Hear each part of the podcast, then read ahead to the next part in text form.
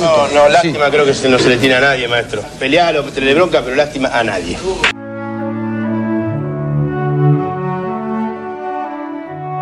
Lástima a nadie, maestro. Literatura, historia y política de la pelota.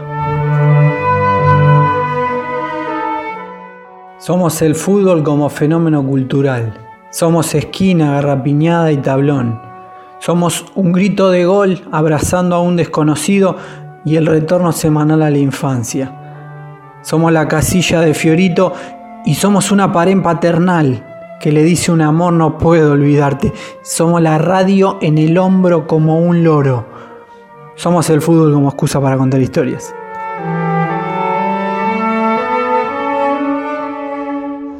Hola, soy Juan Domingo Perón. Lástima a nadie, maestro. Supimos, supimos correr, supimos reflejar lo que es la mujer argentina, la entrega. Así que estamos contentas porque le logramos empatar a una potencia del mundial. Eh, ¿Qué significa este resultado para el fútbol femenino en Argentina? Es el primer punto en un mundial para ustedes. ¿Qué significa para ustedes, no? Significa mucho, significa mucho porque es la esperanza, es, es el primer paso, es lo que nosotras queríamos reflejar, esta entrega, esta lucha que, que está haciendo la mujer argentina por, por la igualdad.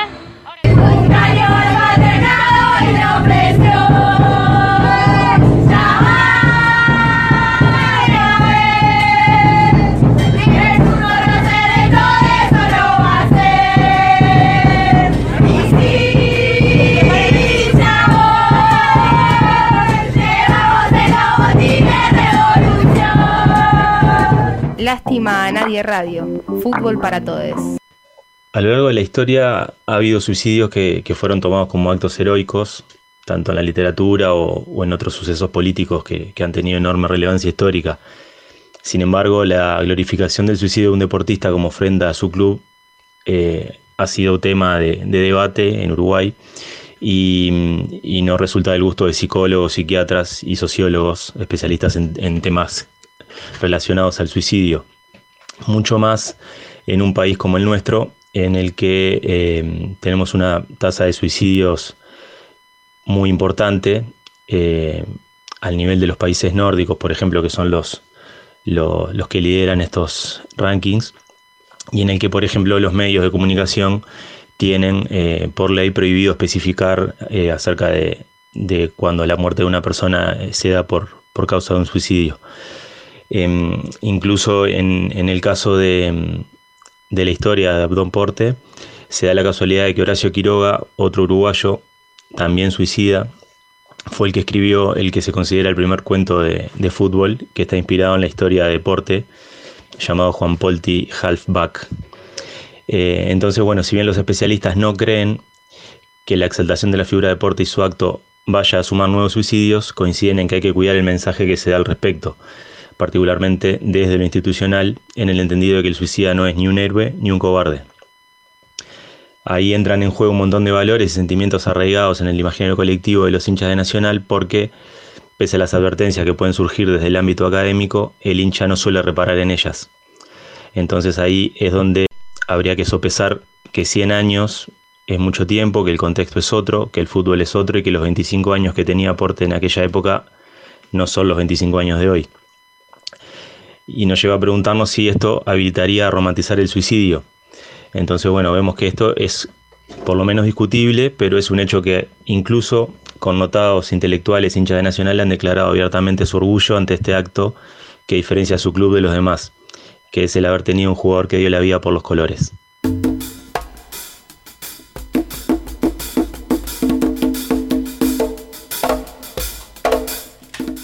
Antes que nada, queremos decirle que el teléfono de prevención al suicidio es el 135 por el tema que estamos tocando y que vamos a seguir tocando. Querido doctor José María Delgado, le pido a usted y, a- y demás compañeros de comisión que hagan por mí como yo hice por ustedes. Hagan por mi familia y por mi querida madre. Adiós, querido amigo de la vida. Nacional, aunque en polvo convertido y en polvo siempre amante, no olvidaré un instante lo mucho que te he querido. Adiós para siempre.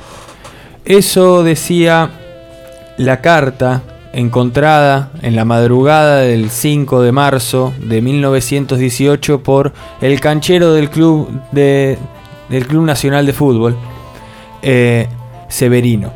Previamente, minutos antes, el perrito del canchero había visto un bulto extraño en el centro del estadio del Parque Central en Montevideo, que no era otro que Abdón Porte. Abdón Porte era el halfback, el número 5 de un nacional tetracampeón de la década del 10, estamos hablando del amateurismo uruguayo, que había decidido a sus 25 años que como perdería el puesto, lo mejor que podía hacer era tomarse un tranvía a la medianoche después de haberle ganado 3 a 1 a Charlie, mientras sus compañeros festejaban, se tomó un tranvía, se fue al centro del Parque Central, al medio campo y se pegó un balazo en el corazón.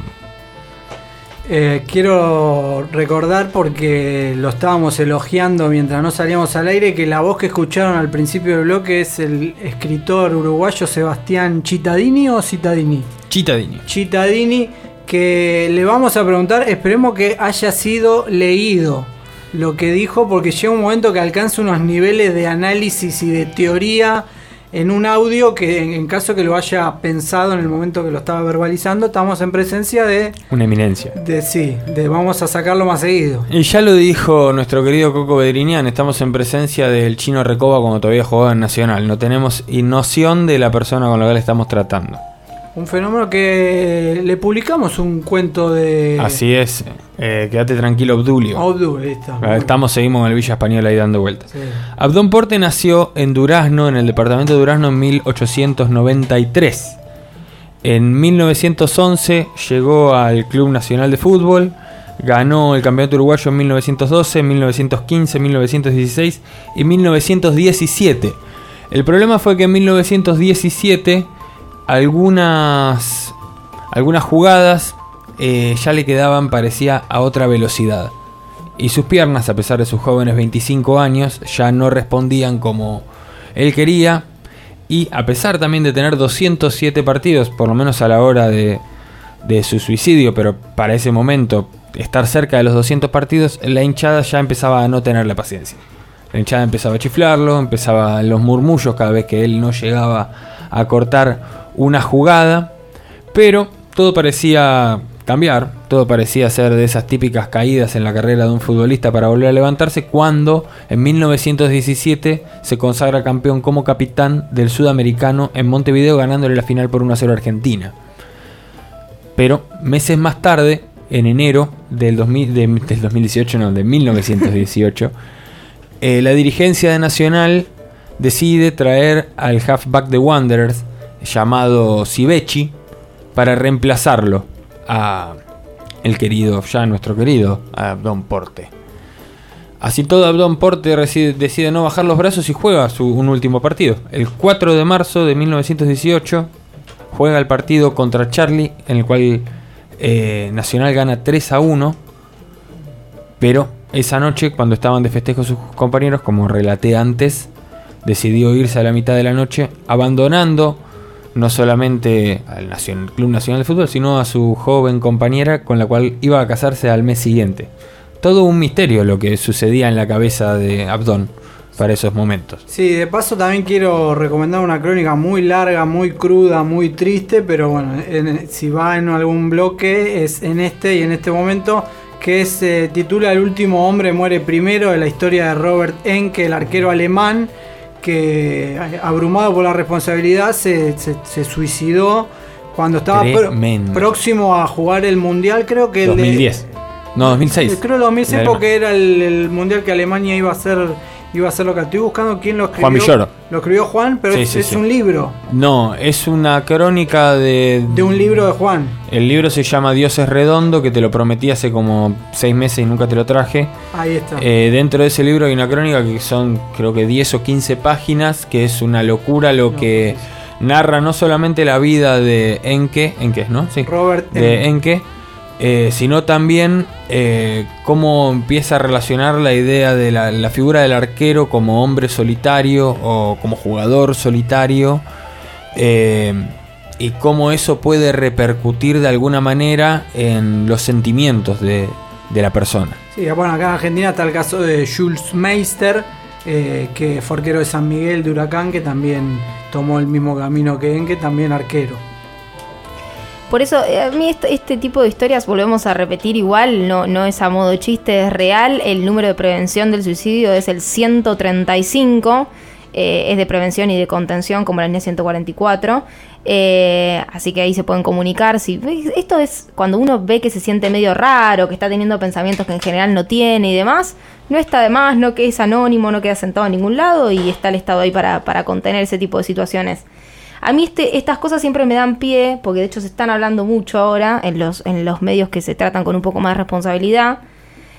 No es casual que la mayoría de estas historias se encuentren en el amateurismo, porque la profesionalización de los deportes se llevan adelante también para contener ese tipo de cosas, para hay un después tenemos que pensar cuán mercantil o comercial es ese filtro. Pero desde la perspectiva de la salud, también hay un jugador que vos detectás si psíquicamente, psicológicamente puede llegar a primera. Y si no, o sea, si no va a sentir esa presión, si no va a sentir ese peso, si qué sé yo, y si no, suele quedar descartado de alguna manera, una palabra horrible, antes. Pero también ponerle instancias de profesionalización en un deporte tiene que ver con eso. Con, primero, no formar cabezas y cuerpos para un deporte que es amateur y por lo tanto ese- esa persona sale de ahí y sigue teniendo la vida que tiene cualquiera, pero con más presencia física y con mucha más presión mental. Eh, entonces la profesionalización ayuda para eso también. Bueno, si vos te dedicas a esto, trabajás de esto, hay un montón de otros problemas que no vas a tener y hay un montón de otras presiones sociales que no deberías tener encima. Entonces está, está bueno para abrir la puerta de esa, de esa discusión con un montón de otros deportes ahora.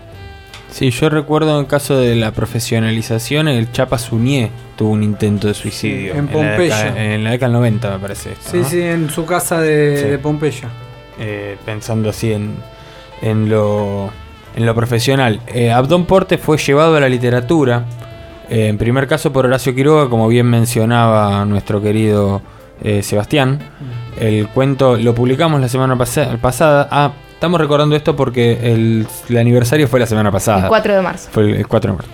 Eh, eh, Horacio Quiroga escribió el primer cuento de fútbol. Eso igual, no sé, habría que chequearlo, pero vamos a darle la derecha. Vamos a darle la derecha. Eh, se llama Juan Polti, eh, Halfback.